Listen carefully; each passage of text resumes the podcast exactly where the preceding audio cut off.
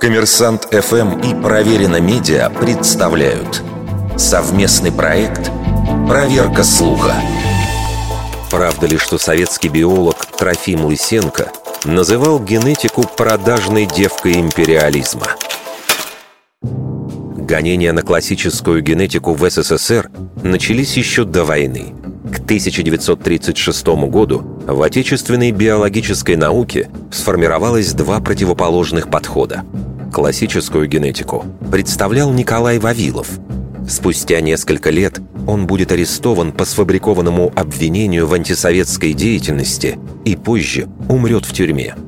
А второе направление представлял Трофим Лысенко, апологет так называемой мичуринской агробиологии. В ее основе лежал постулат о воспитании. Приобретенные признаки родительский организм якобы может передавать потомкам. Окончательный разгром классической генетики в СССР произошел в 1948 году на сессии Академии сельского хозяйства. Лысенко прочитал доклад о положении в биологической науке и произнес речь о превосходстве советского подхода над буржуазным. Именно тогда, как утверждается, и была произнесена фраза о продажной девке империализма. При этом материалы той сессии на сегодняшний день полностью оцифрованы. И интересующее нас выражение там не встречается. Хотя участники сессии действительно называли генетику наукой буржуазной и реакционной, а ее установки ложными и вредными.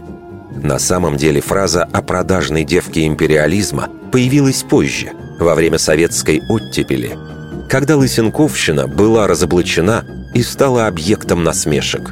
В 1964 году вышла пьеса драматурга Александра Хазина, а монолог ее персонажа, чиновника по фамилии Пантюхов, стал очень популярен благодаря исполнению Аркадия Райкина.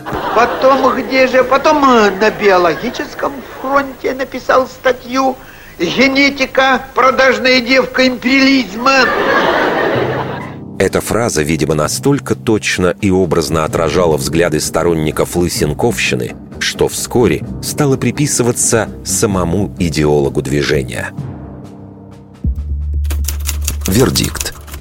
Неверная атрибуция цитаты –